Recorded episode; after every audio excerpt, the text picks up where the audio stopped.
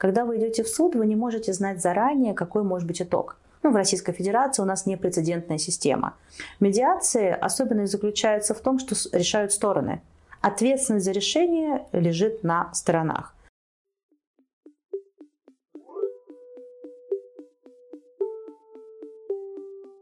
Всем привет! Подкаст «Академики нашего времени» научного студенческого общества «Гауган». Здесь мы рассказываем о современных и не очень научных исследованиях в рамках преподаваемых дисциплин в нашем университете. Помогать нам в этом будут действующие сотрудники институтов РАН, а также преподаватели нашего университета. Мы будем рассказывать вам о сложных вещах простым языком. Каждый сезон подкаста будет посвящен отдельному факультету Гауган. И немного философских тем, хотя в этом сезоне упор будет сделан на юриспруденцию. Собственно говоря, пора представиться. Веду ведущий нашего подкаста Александр Теплов, заместитель председателя НСО по внешней работе, выпускник Гауган, сейчас обучающийся в магистратуре. И соведущая, монтажер, автор идеи, а также заместитель по внутренней работе научного студенческого общества Якимова София. Наш подкаст носит научно-популярный образовательный формат. Приятного прослушивания.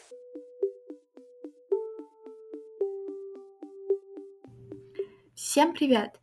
Мы наконец-то вернулись после небольшого перерыва и готовы с новыми силами ворваться в бой.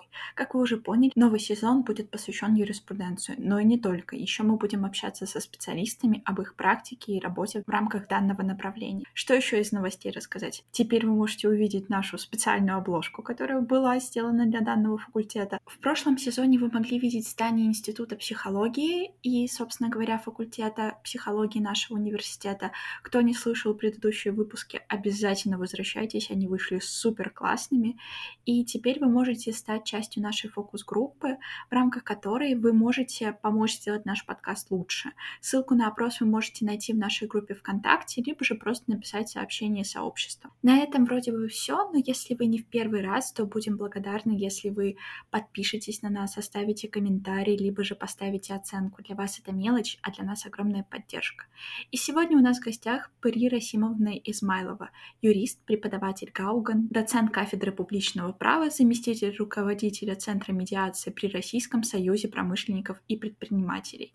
Пари Расимовна, здравствуйте. Здравствуйте, Пари Расимовна. Спасибо, что согласились принять участие в нашем подкасте. Здравствуйте. Очень рада была принять участие в вашем подкасте. Первый вопрос, который хотелось бы вам задать, это э, что такое медиация? Медиация – это альтернативный способ разрешения споров. То есть у нас возникают разные споры в разных областях областях. Есть э, классические способы решения этих споров, когда мы идем в суд, или есть, например, там претензионный порядок, досудебный порядок, а есть еще медиация, когда решается спор с помощью нейтрального посредника, у которого есть понимание определенных технологий, инструментов, которые могут помочь сторонам прийти к какому-либо решению, которое является выгодным для каждого из них. Спасибо большое. Скажите, пожалуйста, какие вы можете выделить области применения медиации и в чем их принципиальное различие? Вы знаете, медиация сегодня применяется в самых широких сферах. То есть в большинстве стран медиация развита в семейной сфере. Возможно, потому что в семейной сфере очень часто возникает вопрос, связанный с защитой детей и, возможно, с эмоциональной сложностью, с эмоциональной загруженностью этих споров, конфликтов. Поэтому медиация здесь очень хороший способ проработать эмоции, а также прийти к такому решению, которое, с одной стороны, и защитит стороны, и также поможет э, принять эм, то решение, которое будет в интересах ребенка.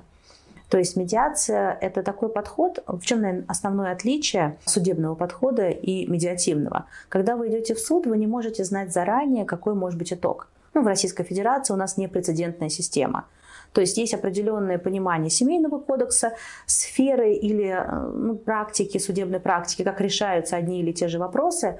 Но, в общем-то, это э, всегда делегируется суду. Судья решает, как будет правильно, исходя из буквы закона. Медиация особенность заключается в том, что решают стороны. Ответственность за решение лежит на сторонах.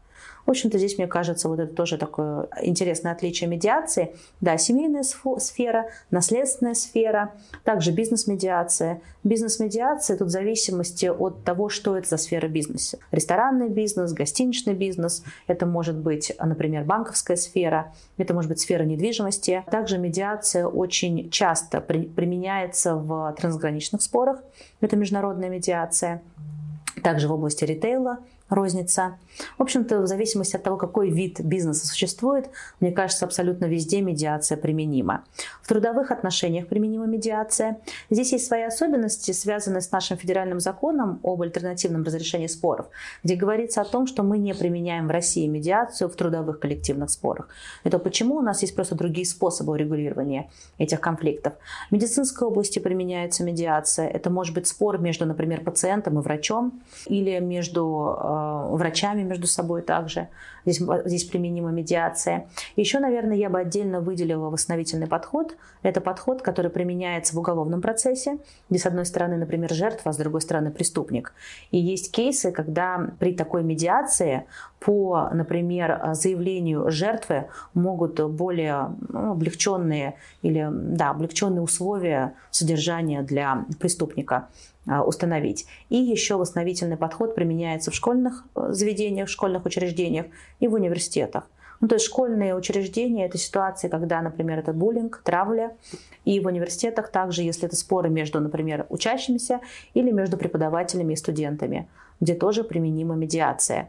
Особенность заключается в том, что в зависимости от сферы будут различаться техники – который использует медиатор, и знания могут различаться. То есть если вы работаете, например, в бизнес-сфере, то не так легко будет работать в сфере образования или, например, в медицинской сфере, потому что здесь нужно понимать специфику. Эта специфика может быть иногда юридической, может быть психологической, ну то есть какие-то особенные техники.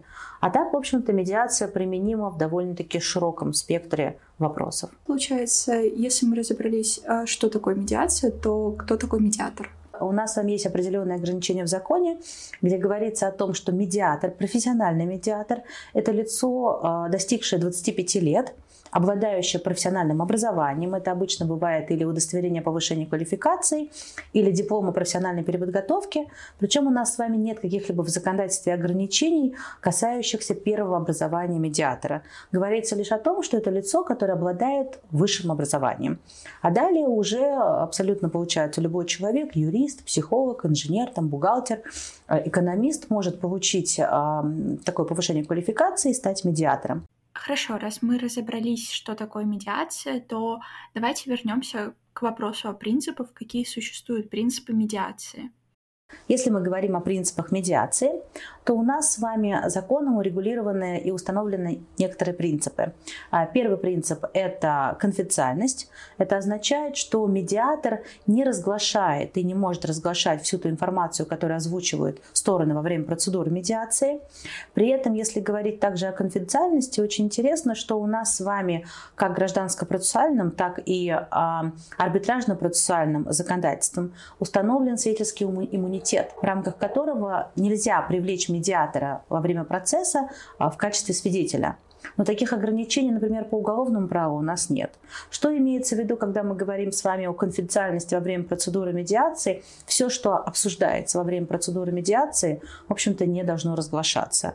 И медиатор является гарантом именно со своей точки зрения, со своей стороны неразглашения. И все-таки мы начали говорить про уголовное дело. Я немного не поняла, в чем особенность медиации при уголовных делах? Смотрите, что имеется в виду, когда мы говорим об уголовных делах. Бывают ситуации, что, э, если сравнивать, если есть адвокат, у адвоката есть такой термин, как адвокатская тайна. То есть, если, например, доверитель поделился с адвокатом какой-то информацией о преступлении, которое он совершил, то в рамках э, адвокатской тайны э, адвокат не защищен.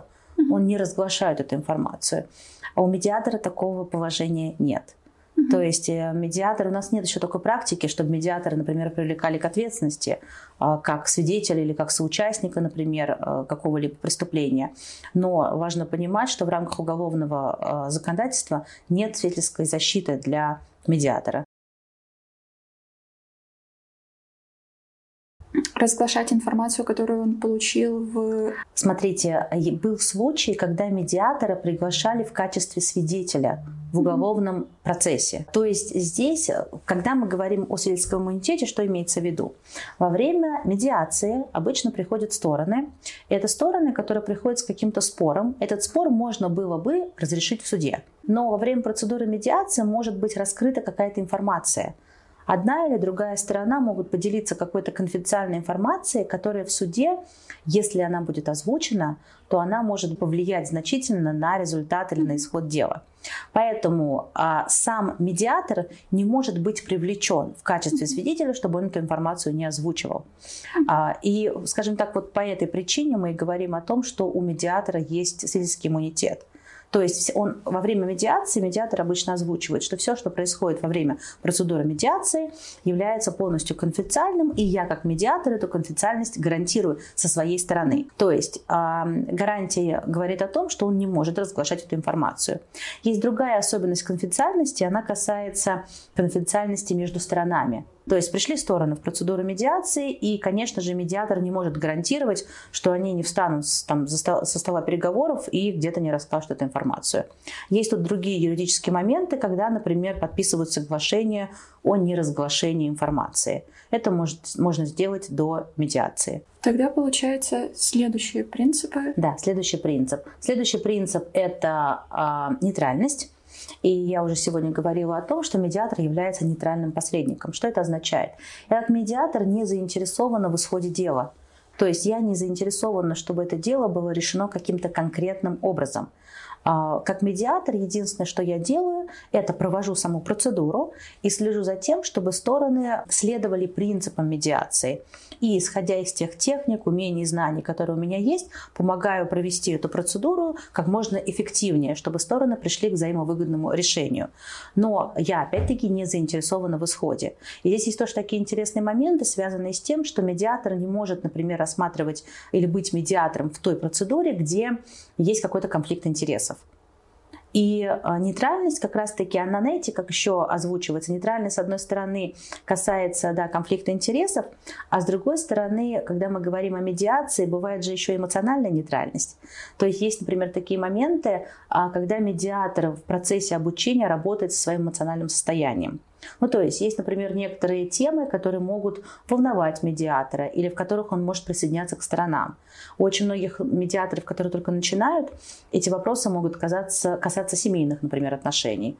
Я не знаю, у каждого это разные моменты, поэтому нейтральность, она еще заключается в том, что когда я прихожу в процедуру медиации, у меня нет такого, что кто-то прав, а кто-то не прав.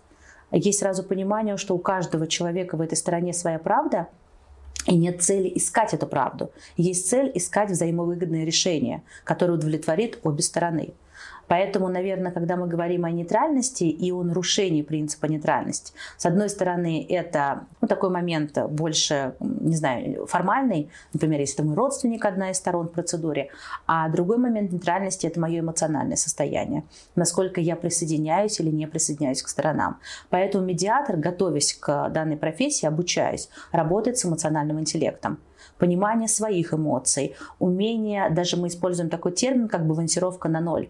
Когда вы заходите в процедуру медиации, вы должны быть в этом состоянии, знаете, баланса на нуле, а когда, опять-таки, медиатор не определяет, кто виноват, кто прав, а, и не, он не судья, он не выносит решения, он лишь проводит непосредственно саму процедуру. Кто обращается к медиатору? То есть это, получается, обращаются сразу две стороны или обращается одна сторона, но она должна заведомо ее, например, предупреждает о том, что исход может быть не в ее пользу. А медиация основана на принципах Гарвардской школы переговоров.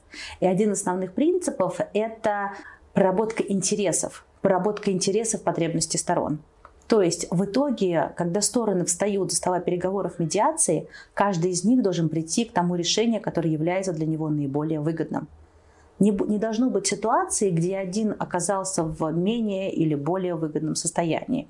Если так происходит, то, скорее всего, эта процедура не была проведена наиболее эффективно. Есть такое понятие, как win-win стратегия. Win-win стратегия означает, что обе стороны, в общем-то, оказались в выигрышной ситуации. Мне кажется, здесь можно привести небольшой пример, даже такая небольшая игра. Не знаю, насколько мы можем с вами играть в подкасте, но давайте попробуем. А, вот смотрите, приведу такой пример. Это классический пример медиации, который очень хорошо иллюстрирует, как она работает. А, приводит этот пример, называется «История об апельсине». Когда есть мама, у нее есть пару детишек, которые пытаются разделить апельсин. И, например, когда мы обучаемся медиации, мы просим наших э, слушателей разделить или быть здесь в качестве медиатора между своими детьми. То есть у вас два ребенка, которые хотят апельсин. Что вы сделаете как мама для того, чтобы э, разделить э, этот апельсин или сделать так, чтобы оба ребенка остались довольны? Ну, мне кажется, я бы разделила апельсин поровну между детьми, но тут возникает вопрос, как родителю достается ли какая-то часть и как это более корректно сделать. Потому что понятно, что не хочется выделять среди детей кого-то одного угу. и давать ему приоритет, но как родитель есть вопрос. Потому что вроде бы и обделить родителя не очень хорошо, но вроде бы и, возможно, давать ему на равных тоже. Ну, это классический подход, которые применяются не только мамами с детьми, а вообще везде, чаще всего, разделить поровну. То есть если мы говорим, например, о разделе имущества а, в семейных парах, то его также делят 50 на 50. И здесь возникает вопрос, а удовлетворяет ли это стороны? То есть здесь, когда ребенок хочет целый апельсин, насколько половина апельсина его удовлетворит? Не буду вас мучить, расскажу, как это все решается. Здесь очень важно прояснить, а зачем Зачем вам нужен этот апельсин? Зачем ребенку нужен этот апельсин? Обычно мы даем такие вводные, что один хочет апельсин съесть, а другой хочет этот апельсин нарисовать. Вот разделение этого апельсина напополам, оно не приведет к результату, который был бы выгоден каждой из сторон. Но когда мы задаем вопрос, скажите, пожалуйста, а зачем вам это нужно, то мы переходим из позиции к интересам и потребностям и изучаем, в общем-то, что двигает человеком, какая мотивация за этим стоит. У медиатора есть такая особенность, что если к нам приходят, нам говорят, я хочу, например, денег или я хочу э, какое-то имущество, то мы понимаем, что это позиция, а за каждой позицией всегда есть какой-то интерес. То есть в данном случае, если ребенок говорит, я хочу апельсин, э, какой у него интерес? Один хочет съесть, а другой хочет нарисовать. Это интерес. Но за каждым интересом есть еще потребность. То есть съесть какая-то потребность. Это потребность физиологическая. То есть ребенок голоден. Нарисовать, зачем он хочет нарисовать? Это может быть какая-то творческая потребность, например, э, там, ну да, творческой самореализации. Или, может быть, ребенку задали в школе нарисовать этот апельсин, а тут уже возможно признание.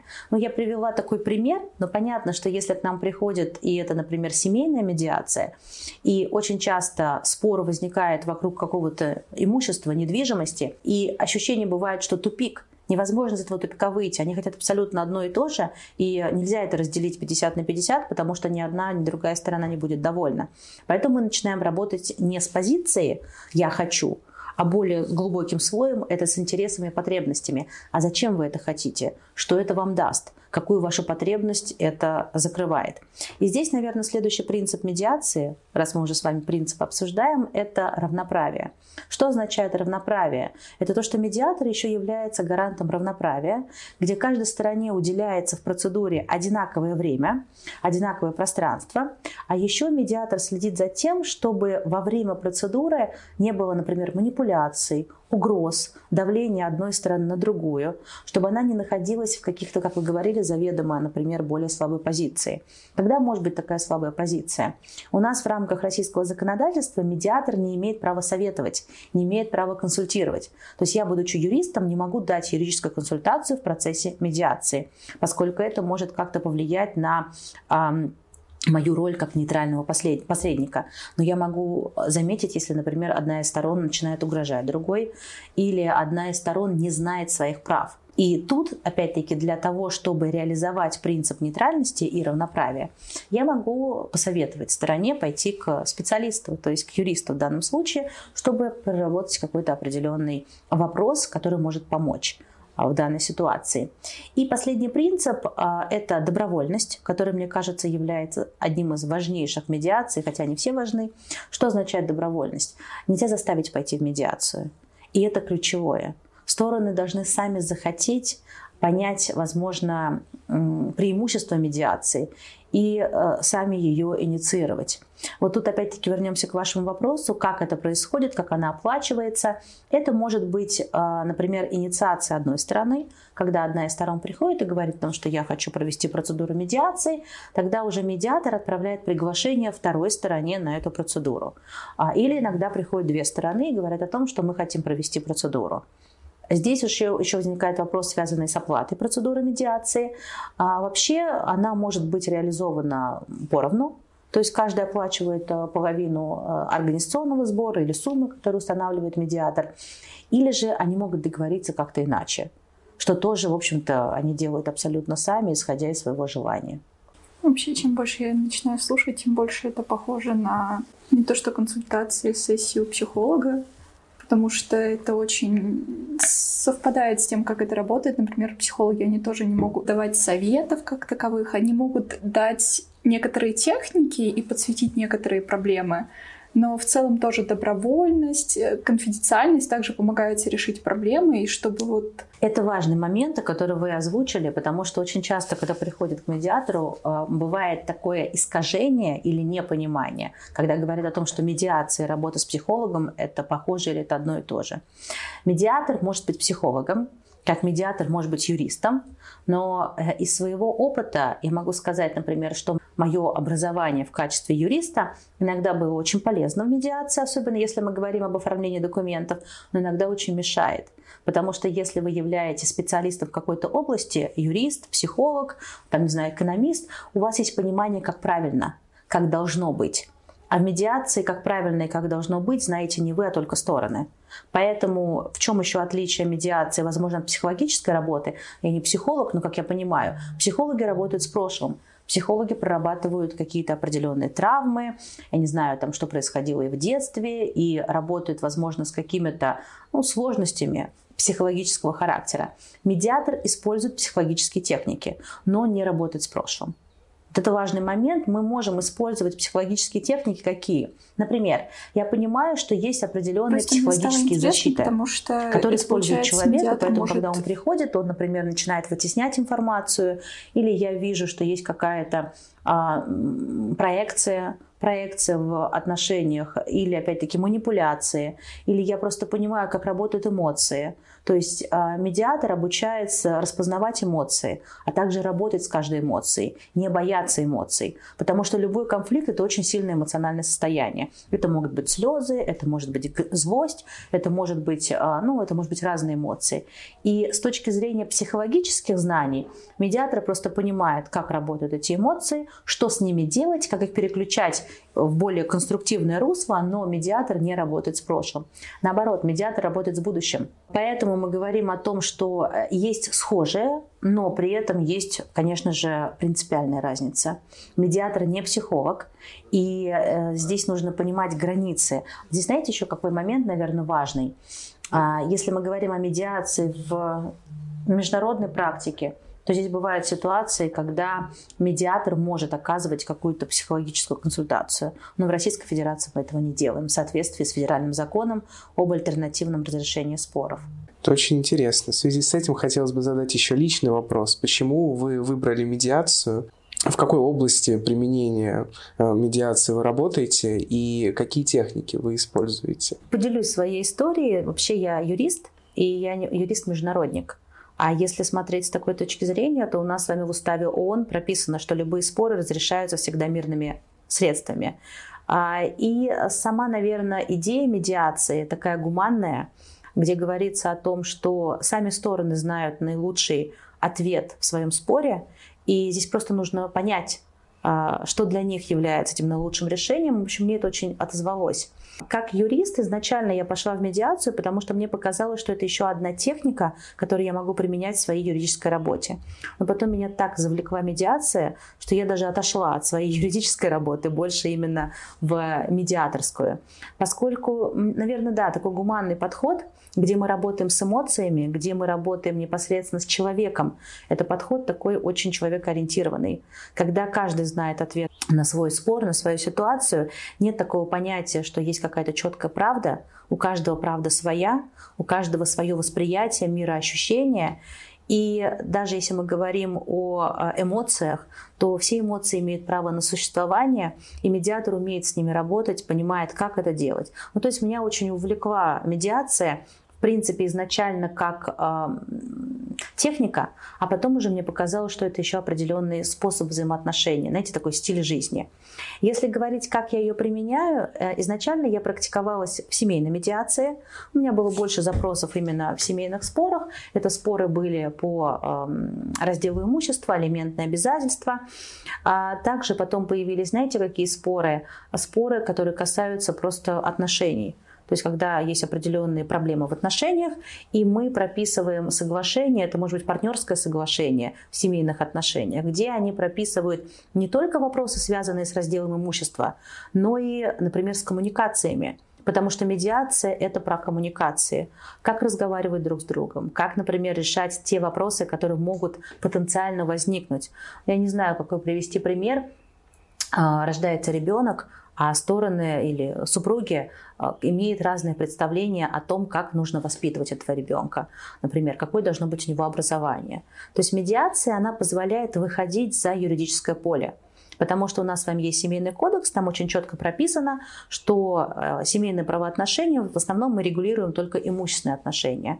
Медиация позволяет выйти за эти рамки и урегулировать э, иные отношения. Это личные отношения, вопросы, связанные с коммуникациями, вопросы, связанные, например, с отношениями между родителями и детьми. Ну, то есть изначально это была семейная медиация, а так как я преподаватель, мне еще была очень интересная и восстановительная медиация. Ну, еще, наверное, то, что у меня дети, и у меня были конфликты у детей с преподавателями, а я понимала, что просто идти в школу и ругаться с преподавателями – это не вариант. Здесь нужно иметь определенные техники особенно понимая как преподаватель, что в учебных заведениях есть свои особенности. Поэтому я также погрузилась в восстановительную медиацию. И сейчас активно практикую в бизнес-медиации уже как международник. Это международная медиация, это трансграничные споры, это, например, вопросы, связанные с согласованием договора, это вопросы, связанные с возникновением конфликта и урегулированием конфликта, где стороны, например, являются представителями разных стран. Сейчас это еще особо актуально, поскольку не всегда есть юридические способы, а именно судебные способы урегулирования таких споров. Чем э, занимается в таком случае бизнес-медиация, как сейчас ваша э, актуальная деятельность, скажем так? Бизнес-медиатор занимается разрешением споров э, между юридическими лицами или индивидуальными предпринимателями ну, в рамках предпринимательской деятельности, то есть в рамках бизнеса. И тут, если мы говорим о бизнес-медиаторе, то здесь есть два подхода. Один подход такой, что у медиатора должно быть э, только медиаторское образование, понимание медиативных техник, и он может быть э, эффективным бизнес-медиатором. У меня немножко другое к этому отношение. Мне кажется, что если вы бизнес-медиатор, то вы должны иметь свою специализацию. То есть разбираться довольно-таки глубоко в каких-то определенных сферах бизнеса. Ну, например, как я говорила, что я занимаюсь вопросами э, трансграничных сделок. И то, если ко мне обращаются с трансграничными спорами, я не буду брать все споры, потому что у меня есть, например, специализация по а, договору международной перевозки, ну или там каким-то еще конкретным видом. То есть, когда мы говорим о бизнес-медиации, здесь имеется э, в виду, что у медиатора есть знания, понимание, как работают какие-то определенные сферы бизнеса, Помимо этого еще понимание бизнес-процессов, потому что возникают, знаете, какие споры? Любая э, корпорация – это ну, такая живая система, а у этой живой системы могут быть проблемы, связанные с согласованиями или конфликтами между какими-то отделами. И то есть, когда приходят стороны со спором к медиатору, он должен знать, какие задавать вопросы – чтобы помочь сторонам прийти к тому решению, которое будет выгодно для них. Поэтому глубокое понимание бизнес-процессов, какой-то отдельной сферы бизнеса, я не знаю, там опять-таки гостиничного бизнеса или банковской сферы, помогают медиатору быть более эффективным в своей работе. Мы рассмотрели достаточно много видов медиации в разных сферах, но откуда они берутся? Они берутся из опыта, дополнительного образования, курсов, основного образования или как это работает? Вы знаете, это по-разному. Есть, например, такие юристы, которые становятся медиаторами. Ну, не знаю, был юрист, специалист в земельном праве, и он стал медиатором в земельном праве, в земельных спорах. Бывает такое. Я сама обучаю бизнес-медиации, и мы обучаем, а, я и мои коллеги, преподаватели, мы даем специализацию в разных сферах. То есть здесь нет цели, чтобы у медиатора было глубокое понимание или, не знаю, там, юридические знания полные какой-то отдельной сферы. Но нужно понимать хотя бы терминологию или какие-то, если это не юрист, какие-то законодательные акты, которые важны в данной сфере. В чем будет, проблематика? Я объясню. Смотрите, к вам приходят, э, например, стороны с бизнес-спором, и они договариваются о чем-то. Если у вас нет понимания этой сферы, вы можете согласиться с этими договоренностями, поддержать их, например, не задать уточняющие вопросы, а потом окажется, что, эти, что их договоренности нарушают валютное законодательство. Или они нарушают, ну не знаю, там гражданский кодекс, или они нарушают какие-то вопросы, связанные с экономическими процессами. То есть потом эти договоренности будут просто нежизнеспособными. Это бывает и в семейной сфере, то есть они о чем-то договариваются, а подобные договоренности будут потом не жизнеспособны. То есть, с одной стороны, медиатор является еще таким, знаете, он проверяет на реалистичность те договоренности, к которым пришли стороны. Они должны соответствовать закону, потому что с 2019 года, в чем, что еще обновилось в медиации, у нас с вами есть возможность с медиативным соглашением, это документ, который заключается по итогу процедуры медиации, пойти к нотариусу. И если этот документ будет заверен нотариусом, он имеет силу исполнительного документа. То есть с этим документом можно пойти к судебным приставам для того, чтобы его исполнять. И если те договоренности, которые там прописаны, противоречить российскому законодательству, то они просто будут э, неприменимы и, в общем-то, ничтожны. Поэтому есть определенные знания, которыми должен обладать медиатор. На курсах по медиации этому обучают, а, которые помогают непосредственно в практиковать. То есть что должен знать медиатор? Он должен знать, во-первых, что такое медиация, как проходит процедура медиации, на основании каких принципов эта медиация строится. То, что мы с вами обсуждали, это конфиденциальность, нейтральность, равноправие, добровольность. Также из чего состоит процедура. Сама процедура довольно-таки гибкая. Она гибкая, мы даем различные инструменты, а уже сторон, э, медиатор сам определяет, что применимо в данной сфере. Даже, знаете, есть такой термин, звучит как uh, hard to issue, soft to person. Имеется в виду, что в медиации мы имеем отношение с проблемой, а не с людьми. То есть гибкость, очень важна гибкость, очень важна гибкость, это, наверное, еще один такой принцип, может быть, даже бизнес-медиации, гибкий подход в самой процедуре. И да, очень интересно, что документ, который будет итогом медиации, это может быть медиативное соглашение или какой-либо иной документ, а у нас с вами в законе нет четких ограничений. Можно ли как-то определить в начале э, вот, работы медиатора то, что он э, не очень компетентен? Все-таки в любых профессиях бывают такие люди. Вот, например, я обращусь к медиатору, и как мне понять, что это человек, с которым не стоит вести дела, и лучше поискать другого? Это очень хороший вопрос. Это вопрос такой, наверное, с одной стороны человеческого фактора, а с другой стороны профессионализма. Я могу сказать, как я делаю. Если я беру дело, я понимаю, что я в этом деле не могу быть нейтральной и объективной. Я не знаю, бывает такая ситуация, что какой-то кейс очень похож, возможно, с ситуацией, которая происходит там у меня в жизни. Такое может быть. То, э, мне кажется, медиатор должен отказаться от такого дела. И если мы говорим о профессионализме, как это можно понять? У нас медиаторы есть те, которые осуществляют деятельность, скажем так, самостоятельно, а у них своя личная практика, а есть центры медиации. И мне кажется, всегда можно почитать о медиаторе, почитать, возможно, отзывы или посмотреть, в каком он состоит сообществе. Там, например, как я говорю, я состою в центре медиации при РСПП. То есть а, с такой точки зрения определить профессионализм. То есть здесь еще такой момент, что в зависимости от того, какой у вас спор и какого медиатора вы ищете, то есть можно смотреть на э, бэкграунд, образование, возможно, опыт а, медиатора, далее, как он с вами ведет коммуникации. Ну, то есть, мне кажется, по коммуникациям тоже можно определить, просто приятен, неприятен человек – с такой точки зрения. А так, то, о чем вы говорите, такая недобросовестность в профессии, мне кажется, она бывает абсолютно во всех профессиях. Я столкнулась с тем, что у студентов, особенно уже на старших курсах, не только у студентов, у адвокатов, у юристов, у которых есть своя практика, у них определенный подход. Это подход, нацеленный на победу. А, и очень часто он бывает, как мне кажется, не такой гибкий. Есть бывают определенные сложности, связанные с тем, что в университетах мы не всегда обучаем коммуникациям. То есть элементарно, как разговаривать с клиентами, как общаться между собой. Ну, то есть из-за этого тоже возникают иногда сложности, и большинство конфликтов, с которыми я работала, они в основном начинаются с ошибки коммуникаций. Кто-то не понял друг друга, кто-то неправильно услышал, кто-то неправильно а, понял какую-то информацию. И когда я стала медиатором, а, у меня появилась еще такая идея, учитывая, что я преподаватель, что необходимо эту медиацию внедрять. Такая классная, мне так нравится. Надо, в общем-то, обучать и рассказывать об этом. И поэтому я э, что сделала? А, да, появилась идея популяризировать медиацию. Как ее популяризировать? Я преподаю, и что я делаю с студентами? Мы с ними играем. Я устраиваю модельные суды, например, или какие-то модельные переговорные процессы, и появилась идея поиграть в медиацию.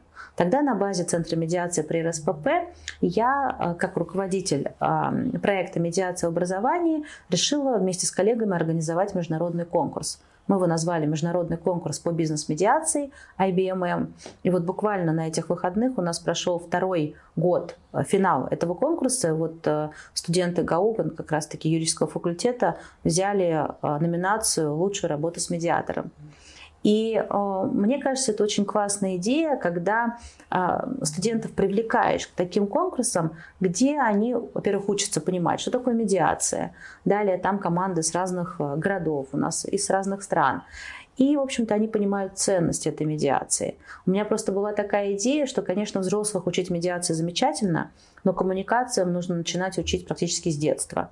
Поэтому кто-то обучает этому в школах, а я могу это делать в университете, а, где я работаю. Вот мне кажется, что это тоже очень ценно, просто обучать тому, а, обучать эмоциональному интеллекту обучать эффективной коммуникации. Действительно очень интересно и полезно. Спросить такой вопрос, насколько вообще а, медиация востребована? Как, угу. ну, часто ли обращаются к медиаторам? Здесь такой момент, что у нас сейчас э, в Российской Федерации, если мы говорим о медиации, во-первых, давайте начнем с того, что закон о медиации, об альтернативных способах разрешения споров был принят еще в 2010 году. Насколько она была активно развита с 2010 года, могу сказать, что не особо. В 2019 году, когда э, позволили, или, давайте так, в 2019 году, когда была э, введена новелла, по которой можно нотариально удостоверять медиативное соглашение и давать ей силу исполнительного документа, в общем-то, начались определенные подвижки. А, они знают, но не так много. Не так много людей, даже вот если готовясь к подкасту, как я поняла, вы тоже узнавали, в общем-то, не так много знают о медиации. У меня бывает небольшое искажение, связанное с тем, что я общаюсь очень много с медиаторами, у меня бывает ощущение, что они знают все. Но, конечно, это не так. То есть поэтому мы занимаемся тем, что мы, с одной стороны, популяризируем медиацию, причем это делаем и среди, например, э, студентов в высших учебных заведениях, и среди бизнеса, выступая на различных форумах. И также, когда медиаторами становятся юристы, они предлагают уже эти услуги своим доверителям, предлагают медиацию. Ну, то есть я могу сказать, что сейчас есть понимание, что она существует, есть востребованность, а возможно она просто не такая большая, не такая активная, как хотелось бы. Но мы идем в этом направлении. А то сказали даже юрист становясь медиатором или как-то так. А может еще из какой-то профессии или из какой-то области там научной э, выйти в медиаторы? В основном, если говорить именно из области какой-то, почему я сказала про юристов? Потому что юристы, адвокаты, у них бывает своя клиентура. У них бывает своя клиентура, которая обращается к ним уже со своими спорами и конфликтами. Поэтому здесь юристы, адвокаты могут предложить. То есть вот мы с вами решаем таким образом, или мы с вами идем в медиацию. Это в виде такой, знаете, услуги. А я знаю, что психологи также обучаются на медиаторов. Но, как мы сегодня уже обсуждали, у нас нет ограничения по тому, какое должно быть образование, первое высшее образование у медиатора. Это может быть э, лицо абсолютно любой специализации. А я могу поделиться своим опытом. Ко мне на обучение приходят не всегда юристы или там, не знаю, э, психологи. Ко мне приходят, например, специалисты из кадрового отдела, HR. Или ко мне приходят там э, инженеры.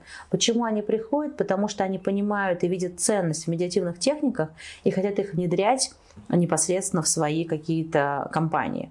То есть медиатор это не всегда только лицо, которое разрешает споры скажем так, как нейтральный посредник, иногда это еще может быть специалист внутри какой-то организации, который помогает разрешать споры внутри непосредственно этой организации. Ну, то есть вот э, так она тоже применяется. Угу, понял, спасибо. Это был скорее личный вопрос. Или перезаписать ответ. Также возник вопрос, а как вообще происходит процесс медиации, потому что у меня, например, очень какое-то смутное представление о том, как это работает, несмотря на то, что мы уже достаточно много обсудили насчет этого. Конечно, все начинается непосредственно с запроса сторон, на проведение процедуры медиации. Как это бывает? Это бывает, а, ну, обычно есть какой-то конфликт у сторон, они могут обратиться к медиатору, который осуществляет практику сам, или через центр. Если через центр, например, где я являюсь медиатором, то у нас есть свой сайт, куда можно оставить заявку, где вы пишете, ну, стороны пишут, во-первых, что за спор, в какой сфере спор, а, какие-то, возможно, определенные моменты связаны с этим спором, и оставляется заявка. Дальше наши медиаторы эту заявку обрабатывают, потом оплачивается организационный сбор, и мы уже начинаем работать с этой э, заявкой. Э, изначально всегда заключается соглашение о проведении процедуры медиации. В этом соглашении мы прописываем, во-первых, оно, это соглашение является началом процедуры. Там есть определенные правила заполнения этого соглашения, установленные у нас федеральным законом. Ну, то есть кто, по какому вопросу, как это оплачивается, и дальше уже начинается непосредственно сама процедура медиации. Я говорила уже о том, что сама процедура может быть гибкой. Так она обычно проходит. Обычно это общая встреча, где медиатор рассказывает о том, что такое медиация, какие существуют принципы медиации. Мы всегда еще вводим соглашение о вежливости, а, потому что, да, эмоциональная может быть медиация, но очень важно, чтобы было комфортно абсолютно всем в этой процедуре и участникам, и самому медиатору. Если говорить о каких-то случаях, иногда бывает такое, что сторонам комфортно общаться между собой – ну, я не знаю, там они используют какую-то определенную лексику, а медиатору некомфортно. И здесь тоже нужно понимать, что принцип добровольности означает еще и желание медиатора находиться в этой процедуре. Ему должно быть тоже комфортно. То есть первое – это общая встреча, она у нас называется презентация сторон, где каждая из сторон рассказывает о своем конфликте. И очень важно не перебивать. То есть здесь у нас с вами будет а, медиатор как фасилитатор процесса, такой как ведущий, который предоставляет слово, выслушивает. Мы используем определенные техники, это называется эхотехника. Что это означает? А люди очень часто, когда говорят, они говорят эмоционально, а еще исходя из своего восприятия, мироощущения. Ну, например, можно использовать термины, вот термины «он специально это сделал» или «он сделал мне на зло». Что делает медиатор? Медиатор, когда принимает всю эту информацию, он очищает факты, интерпретации и эмоции. То есть он это сделал специально, эта фраза означает, что я так думаю, я так считаю. Могу ли я знать это сто процентов? Конечно, не могу. Поэтому медиатор может сказать, что произошел какой-то факт, например, там вы не получили деньги вовремя, и вы считаете, что это было сделано, там, не знаю, специально, и по этой причине вы испытываете какие-то эмоции. То есть по, по, по полочкам это, скажем так, раскладываем. И это очень почему бывает э, хорошей, э, хорошей техникой, а другой человек слышит, что он говорит, и понимает, насколько некоторые его эмоции не э, являются его додумками. Ну, то есть вот с такой точки зрения. То есть изначально, да, это презентация сторон, каждый рассказывает о том, как с каким конфликтом пришли, а дальше уже мы начинаем думать, а как этот конфликт решать. Что еще делает медиатор? Медиатор во время своего обучения работает со своим языком. Медиаторы разговаривают, знаете, такой неконфликтный, конструктивный язык. Например, мы не используем частицу «не». Если вы слышите такие слова, как, не знаю, проблема, конфликт, мы говорим задача и ситуация для того, чтобы элементарно вербально снижать вот, э, градус, возможно, конфликта. А по поводу вопроса, который вы задали в отношении того, как понять медиатор – на чьей-то стороне, или заинтересован или не заинтересован, мне кажется, это можно понять в самой процедуре, потому что иногда, если вы чувствуете, что медиатор начинает вас вести к какому-то решению, то да, это может показаться, что он заинтересован или, например, присоединяется к одной и другой стороне. Мы обучаем, когда медиаторов, я когда обучаю медиаторов, мы как раз-таки вот очищаем такие моменты, потому что иногда а, человек неосознанно использует какие-то термины. Например, мы примем сейчас наше решение. Эта фраза «наша» а, это тоже является таким вербальным присоединением. Поэтому медиатор говорит, вы сейчас примете ваше решение. Это еще вопрос ответственности. Мы с вами говорили о том, что в суде а, решение принимает судья. Медиации решение принимают стороны и они сами берут ответственность за свое решение, не медиатор. Почему это важно? Потому что потом они выходят э, за стола переговоров, они не могут сказать, что это медиатор меня заставил, или это медиатор меня уговорил, потому что это решение приняли они сами. В общем-то, они сами его должны исполнять. Итак, что еще бывает в процедуре медиации? Есть такое понятие, как кокус. Кокус – это индивидуальные встречи.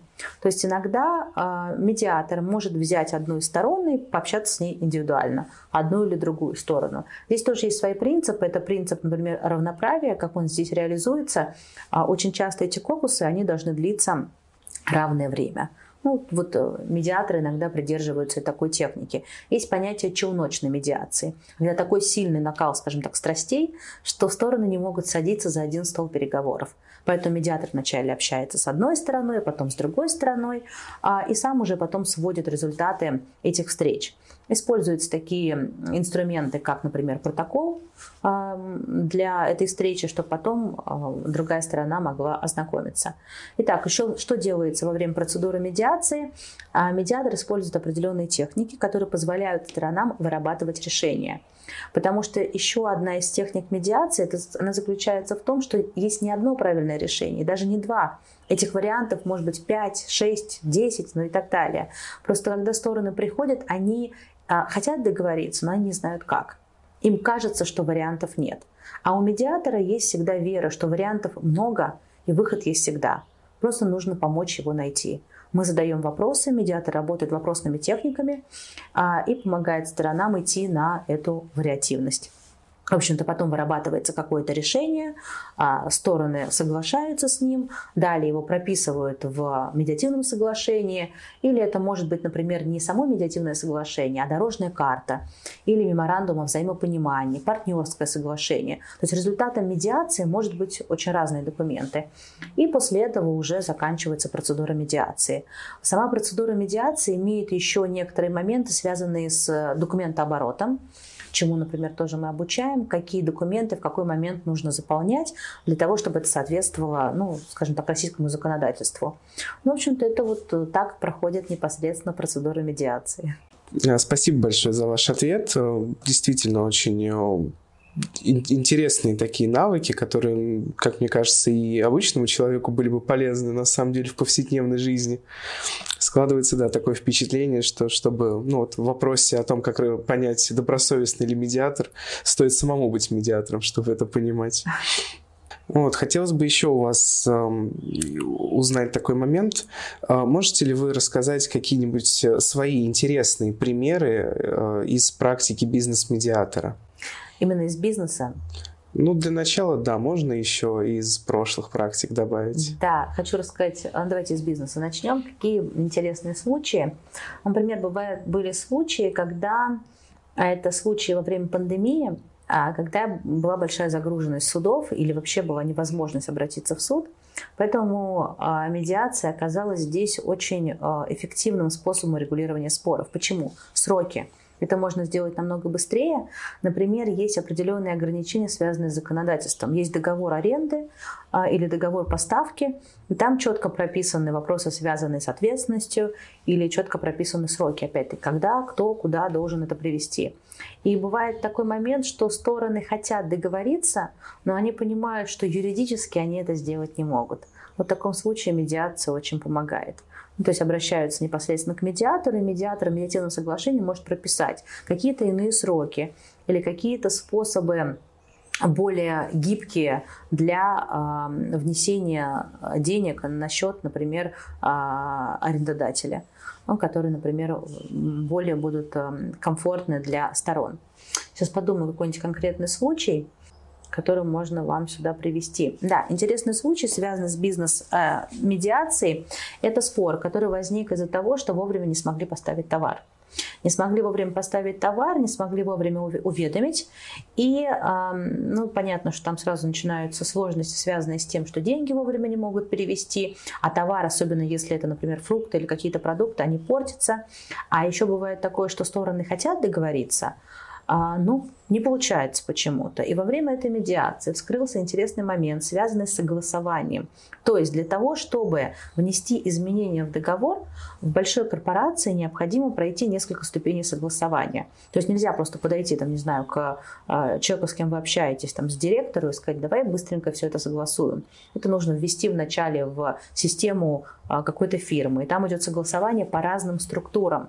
Это называется определенный бизнес-процесс. То есть он был до такой степени сложно выстроенный бизнес-процесс, что это очень сильно усложняло саму, сами договоренности и приводило к тому, что вроде они хотят, а, получить новую партию товара. Но вот пока все эти шаги не пройдутся, они это сделать не могут. Тогда как раз-таки благодаря этой медиации вскрылась эта проблематика, и уже с помощью медиатора стали определять, а можно ли как-то оптимизировать бизнес-процесс внутри какой-то определенной корпорации. Ну и еще бывают случаи, это тоже спор, связанный был с приложением, когда два предпринимателя, один из них разработчик, другой из них непосредственно маркетолог, они создали вместе приложение, и во время пандемии начались проблемы начались проблемы, оно, оно не стало приносить такие деньги, и у них начался конфликт. И там был интересный конфликт, связанный с тем, что один из них, который является разработчиком, ему казалось, что он делает очень много, а другой, который маркетолог, он ничего не делает. То есть каждый из них не понимал ценности другого в этом споре. И здесь медиатор, а, он в таких спорах, в бизнес-спорах, знаете, иногда говорят, что в бизнес-спорах нет эмоций. А вот в таких спорах иногда эмоции бывают больше, чем в семейных отношениях. Особенно если, например, партнеры, предприниматели очень, знаете, как с душой относятся к своему продукту. И они раздел этого продукта иногда рассматривают как раздел имущества или даже, не знаю, как своего ребенка. И то есть здесь медиатор помог с той точки зрения, что он помог понять сторонам ценность друг друга – то есть, если они начинали вместе бизнес, значит, они видели компетентность, они видели ценность в каждом из них. Ну, то есть кто-то, если он хороший разработчик, но у него могут быть проблемы, в этом случае были проблемы с коммуникациями. А другой умел продавать очень хорошо, строил определенные продажные схемы и, в общем-то, бизнес шел. Но как только начались проблемы, в чем возникает иногда сложность? Когда люди заключают договор, а, вместе создают бизнес, они очень редко думают о том, а что они будут делать, если он не пойдет, а как они будут расходиться. И здесь тоже медиация дает иногда хорошие возможности урегулировать подобные конфликты или иногда даже заранее обсудить. Это тоже такое партнерское соглашение, когда заранее обсуждается, а что мы будем делать, если у нас не получится. Или а что мы будем делать, если у нас получится так хорошо, что будет такая большая прибыль, к которой мы были не готовы, как мы ее будем делить. Бывают еще трудовые споры. Бывают трудовые споры, когда, например, а, тоже один из таких кейсов, когда на какой-то определенной фирме а, один из сотрудников э, перестает э, ну, работать так эффективно, как он работал раньше. И идет конфликт между э, сотрудником и, например, начальником отдела. Проблематика заключается в том, что когда возникает конфликт на рабочем месте, очень часто, во-первых, это портит отношения внутри коллектива, а также это очень сильно замедляет и ухудшает саму работу. И здесь, конечно же, очень часто, как они могут разойтись? Да, они идут через суд, или это может быть а, там, ну, какие-то определенные юридические способы, которые могут быть негативны для одной или другой стороны. Но здесь тоже медиация может быть очень полезна в этом вопросе, особенно если, например, выгорание у сотрудника, или, например, если оказывается, что ему дают очень много работы, которая не соответствует его, а, ну, просто его деятельности, или, например, ему дают больше работы, а за это отдельно не платят а возможно дают не потому, что специально, а потому что начальник просто об этом не подумал или у него не спросили. То есть может быть абсолютно разные ситуации. Медиация в этом вопросе, она очень помогает. У меня еще, знаете, что мне хочется добавить? А, хвалю медиацию, я ее очень люблю, но мне хочется сказать, что она не является панацеей или таблеткой от всего. Потому что разные конфликты должны решаться разными способами. Просто сам факт, когда вы знаете, что она есть, и она применима, мне кажется, это дает еще один инструмент для разрешения спора, который возникает. Ну, я так понимаю, медиация, она скорее в основном вскрывает вот эти вот проблемы. Причем не только по своему направлению, может еще и какие-то другие вот из того, что вы говорили, личного там характера даже в бизнес-медиации, если взять. Это на самом деле очень интересно. По некоторым кейсам, я так понимаю, хоть фильм снимай. И мне кажется, есть фильмы очень интересные, даже если мы говорим о международной медиации, это международные переговоры между странами, это тоже медиация, mm. когда возникают определенные конфликты. А по поводу вскрытия каких-то, не знаю, конфликтов, сложностей, здесь очень важный момент, связанный с тем, что если они вскрываются и нет специалиста, который понимает, что с этим делать, очень часто это может привести к очень, ну, не очень хорошим последствиям, более деструктивным. А у медиатора есть знания, а, компетентность работать с конфликтом, потому что мы изучаем, что такое конфликт, из чего он состоит. Любой конфликт, у нас даже, знаете, есть такая, как лозунг, э, для медиаторов. Надо любить конфликт. Любить конфликт, то, что мы, когда его любим, понимаем, его не боимся, мы можем его решать. Мы знаем, что с ним делать. Ну да, даже можно, знаете, о чем сказать, э, что у нас определенная культура, мне кажется, это может быть связано с менталитетом или вообще культура такая, что детей с детства учат бояться конфликтов. Ну то есть не ссоритесь, не надо. А, и мне кажется, что из-за этого люди вырастают, не понимая очень часто, что делать в конфликтных ситуациях. И поэтому очень многие конфликты остаются нерешенными и усугубляются. А когда ты изначально понимаешь, что конфликт это часть жизни, и у каждого конфликта есть решение, просто нужно идти в открытость, в гибкость, а, в признание своих эмоций, эмоций другой стороны. И, в общем-то, мне кажется, конфликты, которые возникают, они не становятся такими непреодолимыми и непримиримыми. А наоборот, есть ощущение, что всегда есть надежда, всегда есть способ урегулировать те споры, которые возникают и в жизни, и в бизнесе. Спасибо большое за такую замечательную, продуктивную беседу. Э, в конце хотелось бы еще такой маленький вопрос задать для личного интереса. А как можно стать медиатором? Спасибо за ваш вопрос. Я думаю, что э, могу вам подсказать, что с 15 мая в Государственном академическом университете гуманитарных наук у нас начинается курс называется «Медиация. Основы», где я являюсь преподавателем вместе с моей коллегой. За два месяца вы можете стать профессиональным медиатором. И также, я думаю, будет полезно знать, что для студентов Гауган есть 50% скидки. Это очень приятная новость. Думаю, стоит обязательно посетить. Спасибо. Мы вас будем ждать. Спасибо вам большое. Еще раз огромное спасибо нашему гостю Пари Расимовне Измайловой. И напоминаем вам, что вы можете подписаться на нас, поставить лайки, поставить лайки нашему посту, поставить лайки нашему подкасту и написать небольшие отзывы.